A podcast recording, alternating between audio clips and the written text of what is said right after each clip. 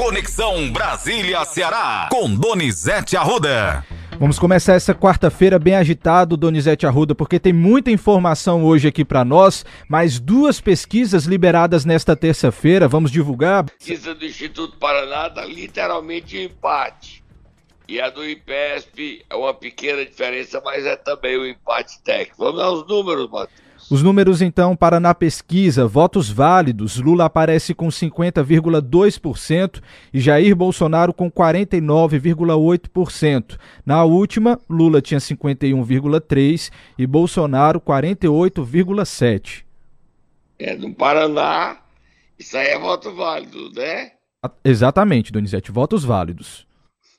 Aí no Paraná é o empate, empate literal cabeça a cabeça.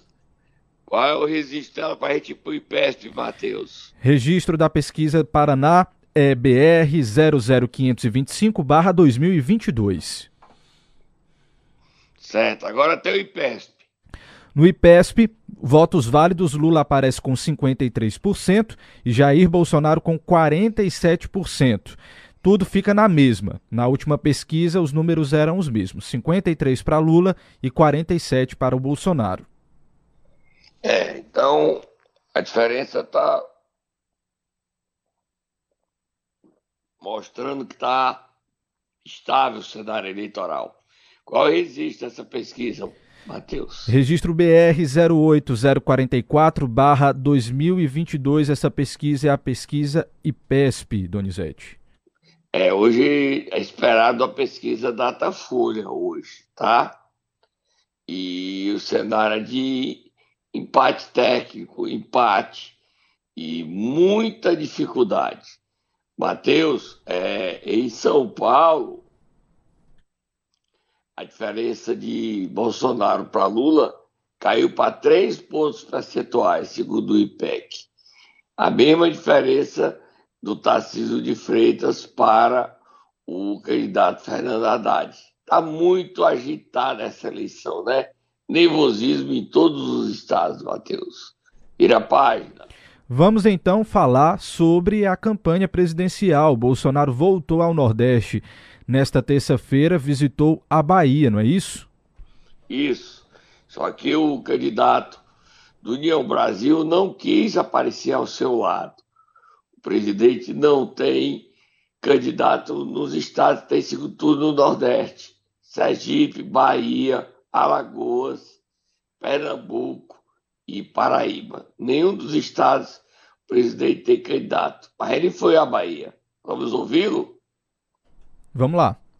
Pela integração oeste-leste, que é praticamente uma realidade vai baratear e facilitar o transporte da produção regional. Se for falar em marco ferroviário, essa semana nós regulamentamos essa questão. Temos aproximadamente 80 pedidos para novas ferrovias do Brasil, ou seja, temos relações com a realidade, 20 mil quilômetros de ferrovias pelo Brasil. Para o Nordeste aqui, um grande plano que já começa no papel, já foi regulamentada, a construção das eólicas na costa do Nordeste. Né? E quem tem, por exemplo, uma torre aqui que está alugada na sua propriedade, vai continuar. Ou seja, o grande futuro do Nordeste é a geração de energia para exportação, inclusive, chamada hidrogênio verde. O presidente está preocupado em diminuir a diferença dele diante do Lula, né, Matheus? No Nordeste. E o Lula ontem falou o que todos já achavam e que era o erro dele, de que ele não é o candidato do PT. E ele disse isso ontem. Eu sou candidato só uma vez, não disputarei a reeleição e eu serei um presidente de todos brasileiros, não do PT, de uma frente pela democracia. Lula falou mais, né, Matheus? Exatamente, em uma conversa, um bate-papo que inclusive foi transmitido pelas redes sociais, ele também falou sobre os programas sociais. Vamos ouvir o que disse então o ex-presidente Lula. A gente vai restabelecer o Bolsa Família, garantindo 600 reais para cada pessoa, mais 150 reais por cada filho com menos de até seis anos de idade. E por que, que a gente faz isso? Porque o Bolsa Família tem condicionante. Não é um dinheiro dado aleatoriamente. Ou seja, quando você dá o Bolsa Família para uma mulher, você exige, primeiro, que as crianças sejam mantidas na escola. E a, a, escola tem que comunicar que as crianças estão frequentando a escola. Depois, as crianças têm que tomar todas as vacinas que a medicina manda tomar. Isso que é uma coisa importante, que não é um, apenas uma doação de dinheiro, é uma política pública que tem como objetivo não só melhorar a vida da pessoa, Olha a briga entre Lula e Bolsonaro. Hoje é quarta-feira, quinta, sexta, sábado, domingo. Três dias para as eleições. O nervosismo vai crescer. É, nesta quinta-feira tem debate na Rede Globo de candidatos ao governo. Nos estados, dez estados têm segundo turno. E na sexta, nove e meia da noite, é o debate entre Lula e Bolsonaro. É, ontem, o Supremo Tribunal Federal fez maioria para o TSE continuar combatendo as fake news. Lê a matéria manchete do Globo, Matheus.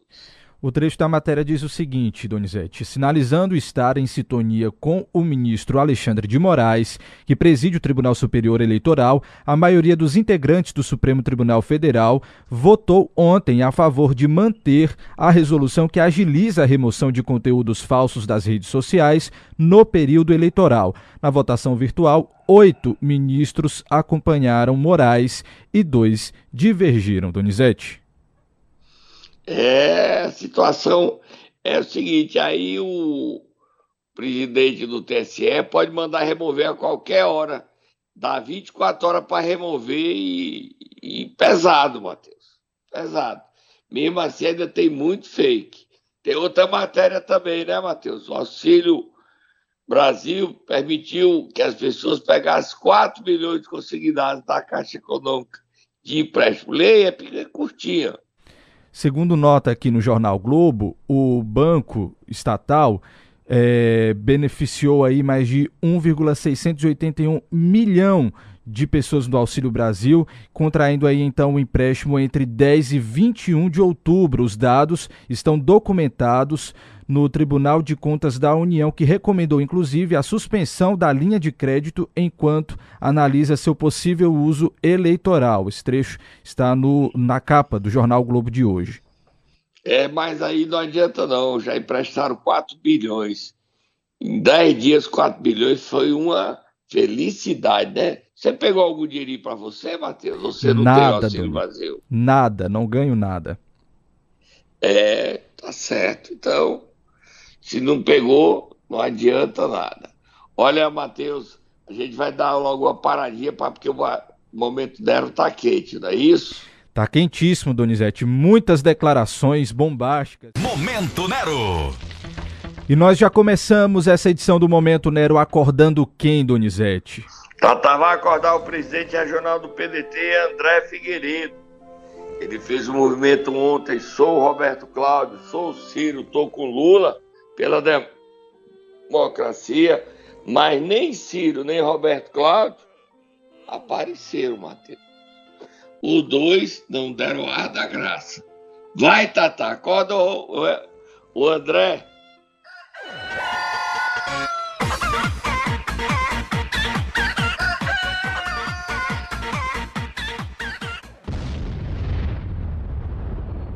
O André surpreendeu num encontro do PDT, que não tinha muita gente, principalmente a ausência de Ciro e Roberto Cláudio confirmadas.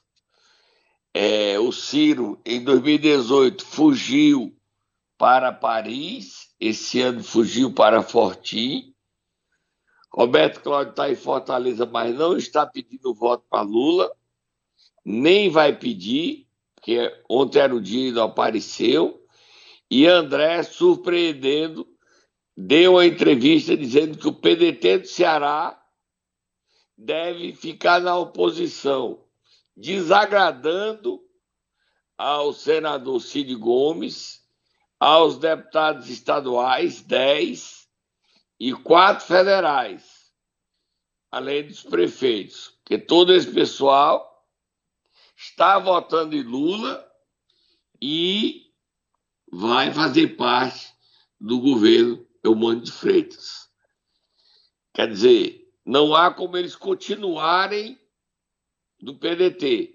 Musiquinha de briga, Gleidson. E André foi duro. Bota ele falando aí. Recado para Cid Gomes e para os outros pedetistas. Vamos discutir isso, como eu disse reiteradas vezes, após o segundo turno, certo? Apenas externo minha, minha, minha posição pessoal de que o povo cearense não nos quis no governo. O povo cearense nos quis numa situação de oposição que não precisa ser uma oposição é, odienta, muito pelo contrário, até porque nós nos damos pessoalmente muito bem com o governador eleito Elmano, certo? Mas seria incoerente nós participarmos do governo, pelo menos no primeiro momento, e não obstante também respeitarmos posições individuais de alguns parlamentares que, inclusive, no primeiro turno já, se não publicamente, mas internamente, se posicionaram a favor, não do nosso candidato, mas de outro. Pesado, Matheus. Matheus, você ouviu, Matheus? Pesado. Ouvi, tem André, mais, viu, Donizete? André não quer o PDT participando do governo, é humano. E o Zé Guimarães, que está em São Paulo, coordenando a campanha de Lula, diz que o governo de é humano vai ter quem vai ter vez no governo quem ajudou ele no primeiro turno tirando um pedacinho do PDT. Ele está certo, o PDT longe. Ele tem só o tijolinho de leite. O grosso não é do PDT, não. Vamos ouvir o Guimarães, é um vice-presidente nacional do PT. É um novo ciclo político de recomposição e de repactuação do governo. E o que vai presidir, na minha percepção, quando eu for chamado para opinar a composição do governo, é com as forças políticas que garantiram a eleição do Elmano é, num primeiro turno. E foi o PT com outras forças políticas que garantiram essa vitória do Elmano. Portanto, eu sou muito otimista quanto ao, ao que poderá haver quando o Elmano assumir o governo do estado do Ceará. Pelo perfil dele, ele é um militante histórico do PT, a origem dele, as relações que ele tem internamente no PT, portanto, eu não tenho dúvida que será um governo com marca petista de governar, atualizando-a aos novos tempos e ao momento que o Ceará está vivendo. Viu a briga aí, musiquinha? André e Guimarães. O André diz que o PDT não participa e o Guimarães participa, não. Tem que ser os aliados da primeira hora. E André desagrada Cid Gomes. O André quer que o Cid Gomes, essa é a opinião também do Ciro, saia do PDT e saia rápido. Quem imaginou que isso aconteceria no Ceará, hein, Matheus? Donizete, só para falar que eu tenho outro trecho aqui separado da entrevista que o André Figueiredo deu depois dessa reunião ontem aqui no PDT do Ceará, aqui, na, aqui em Fortaleza. Quase não sai, aqui em Fortaleza. A gente pode colocar o trecho aqui, porque ele fala pode. exatamente sobre isso, sobre a liderança do partido aqui no Ceará. Vamos ouvir? Vamos ouvir. Nós temos aí, digamos assim, um caminho que foi traçado pelo povo cearense. Né? Nós temos um caminho de, digamos assim, Ciro e Roberto Cláudio eram os candidatos do PDT do Ceará, o Ciro, no caso, o candidato do PDT nacional. Então, nada mais natural que Ciro e Roberto Cláudio possam, sim, ser nossos líderes nessa também. Não obstante, temos um grande respeito pelo senador Cid Gomes, né? uma grande liderança do Estado do Ceará, por, pelo presidente da Assembleia, o deputado Evandro Leitão, por todos os nossos parlamentares estaduais e federais. Então, como eu digo, dentro do PDT nós saberemos é, dialogar, debater é, superar, digamos assim, é, eventuais feridas e esperamos que possam cicatrizar o mais rápido possível. O André deixa claro aí, né, Matheus? O PDT do Ceará é Roberto Cláudio e Ciro, não é Cid Gomes. Não há espaço mais para Cid Gomes no PDT. E muitos partidos estão desaparecendo. Hoje desaparece o PTB, PTB, o partido do século passado, deixa de desaparecer hoje, vai se fundir compatriota. O PP está desaparecendo, vai se fundir com a União Brasil. O PSDB, Matheus, você lembra que elegeu Fernando Henrique Cardoso? Sim. Elegeu Tasso no Ceará. O PSDB e o Cidadania também vão desaparecer. Vão se fundir com o MDB, Matheus. Você sabia já disso? Não sabia. Estou sabendo agora, em primeira mão, aqui com você. É, então a política brasileira está mudando depois das eleições de domingo e a do Cearense pegando fogo. Qual o destino partidário de Cid? Ir para o PT ou ir para o PSB? Ou qual é o plano dele? Que lugar vai Cid? Juntamente com 10 deputados estaduais, quatro federais e cinquenta e tantos prefeitos. O André não arregou, não. Enfrentou o Cid e botou o Cid no cantinho dele. Já Ciro e Roberto Cláudio não estão pedindo voto para Lula e nem apareceram no evento. Vira a página, Matheus. Então vamos falar da campanha dos presidenciáveis aqui no Ceará, Donizete, porque o governador eleito Elmano Freitas pediu voto para Lula aos eleitores de Ciro ontem, durante uma live. Vamos ouvir. Você que votou no Ciro, já viu que o Ciro está pedindo voto para Lula, você viu que os deputados do PDT estão pedindo voto para Lula, a liderança dos prefeitos do PDT pedindo voto para Lula. O que é isso? É a união daqueles progressistas, dos que querem o bem do Ceará e do Brasil, é Lula. É Lula para o governador eleito Elmano de Freitas e é Bolsonaro para o presidente estadual do PL, Acilon Gonçalves, que vem fazendo um grande trabalho para melhorar a votação do presidente do estado. E ele está confiante que isso vai acontecer. Tanto Acilon quanto Carmelo, deputado Carmelo, deputado André Fernandes, deputado Yuri do Paredão, todos trabalhando juntamente com os prefeitos, são oito, Juazeiro, Parambu, trabalhando, né? Eusébio, Itaitinga, os prefeitos Independência, os prefeitos estão trabalhando para melhorar essa votação. E o presidente regional do PL, Arcelon Gonçalves, é só otimismo. Vamos ouvir o Arcelon, Matheus hoje um crescimento grande do Bolsonaro no estado e o crescimento dele implica na redução do outro lado. Hoje eu já trabalho com, no mínimo, uma, uma condição de 10 pontos de diferença. É o máximo que a gente vai ter de diferença esses 10 pontos, tá? Então, nós vamos ter uns 55 a 45. É, esse patamar é o que a gente está almejando. Como eu disse para você, virar com um rolo compressor, com governador, com tudo isso é difícil, né? É muito difícil, até porque nós tivemos 25% no primeiro turno. Mas nós iremos ter entre 43 e 46 pontos nesse segundo turno. Você pode anotar e me cobrar depois. Eu vou anotar, viu, Matheus? Você anotou aí, né? Tá anotado, Donizete o prefeito Acelo Gonçalves está muito otimista, muito otimista. E esse otimismo não é só dele, é de toda a bancada do PL, Matheus, tá? Toda a bancada do PL. Agora o jornal Globo de hoje traz que muita gente não está fazendo campanha, deputados eleitos do do PP, 29 deputados federais do PP nacional não estão pedindo votos para o presidente Jair Bolsonaro. A maioria do PP no Nordeste não está pedindo voto para o presidente Jair Bolsonaro. O que deixa o presidente triste e o ministro Ciro Nogueira pressiona esses deputados. Um dos pressionados é a J. Albuquerque, que no Ceará não está pedindo voto assim, se expondo, dando declarações pela reeleição do presidente Jair Bolsonaro, Matheus. Agora a gente vai sair de eleição e vai falar de sucessão do Ceará de posse.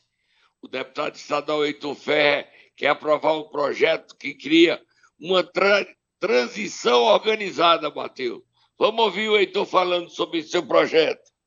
Eu tento aprovar aqui Assembleia Legislativa o projeto de lei que dispõe sobre a instituição de equipe de transição pelo candidato eleito ao governo do Estado. No momento, seria muito bom aprovarmos isto enquanto nós temos essa transição pacífica, sem nenhum problema. Agora, por exemplo, o Elmano não deve estar tendo nenhuma dificuldade, nenhuma dificuldade em receber do governo Camilo os dados de Estado, os dados do governo Camilo Santana. Mas já existem situações em prefeituras, né, em estados brasileiros, que quando o adversário ganha, a má vontade do governo que está deixando já é um problema para o futuro governante. E o Estado do Ceará, se nós fizéssemos aqui, se nós aprovássemos essa lei, nós estaríamos legislando para a boa conduta de um governante para o outro. Boa proposta, Mateus. Donizete. Hum? Uma boa proposta. É. Olha, Matheus, para terminar, solta a mão a fogo do muturo. É bombástico que eu vou falar agora. Vai mexer com a política cearense, Matheus. Tá? É estranho. O autor do assassinato do vereador de Horizonte, Franzé, do hospital. Você sabe o nome dele, Matheus? O nome. Fábio Araújo de Souza. Ao prestar depoimento, Fábio Araújo de Souza, ao prestar depoimento, acusou de ser o mandante do assassinato. Você está acertado, Matheus? Sentado e lhe ouvindo, Donizete.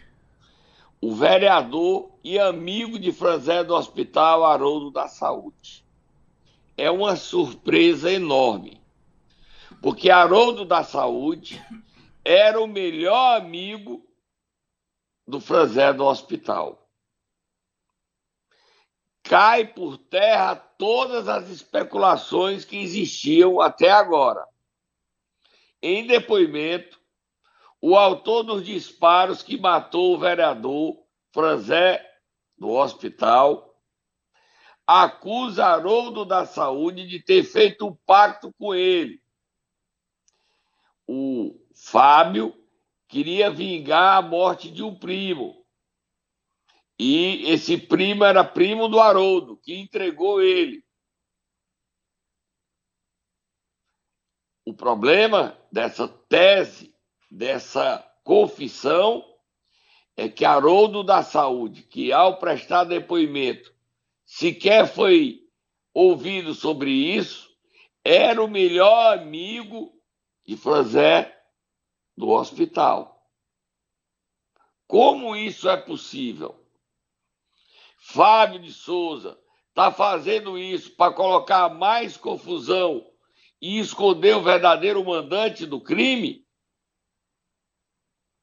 Ou ele fala a verdade ao dizer que quem o convenceu a matar a Franzé do hospital foi o amigo Haroldo da Saúde. O depoimento completo você terá daqui a pouco no CN7. E eu não sei se isso é verdade, se foi mesmo Haroldo que fechou o acordo para matar o amigo, ou se o pistoleiro está falando isso para esconder o verdadeiro mandante. Eu só sei que a polícia está investigando. E é mais um passo num complicado crime que envolve o vereador Franzé do Hospital.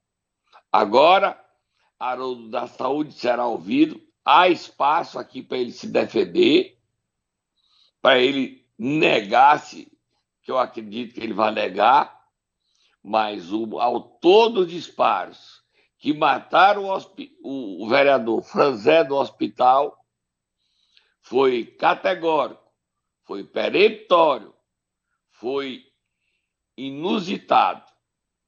Eu matei a pedido de Haroldo da Saúde. Tô indo embora, Matheus. Caiu da cadeira, Matheus? Tô aqui ainda digerindo essas informações, Donizete, mas como você falou, a gente vai trazer mais detalhes então no portal cn7.com.br com esse depoimento completo. Amanhã você volta. Amanhã eu volto. E tá, o espaço para o vereador Haroldo da Saúde está aberto. Nós estamos apenas relatando o que aconteceu. O pistoleiro prestou depoimento e fez uma confissão. Matei a pedido de Haroldo da Saúde. Tô indo embora. Até amanhã então.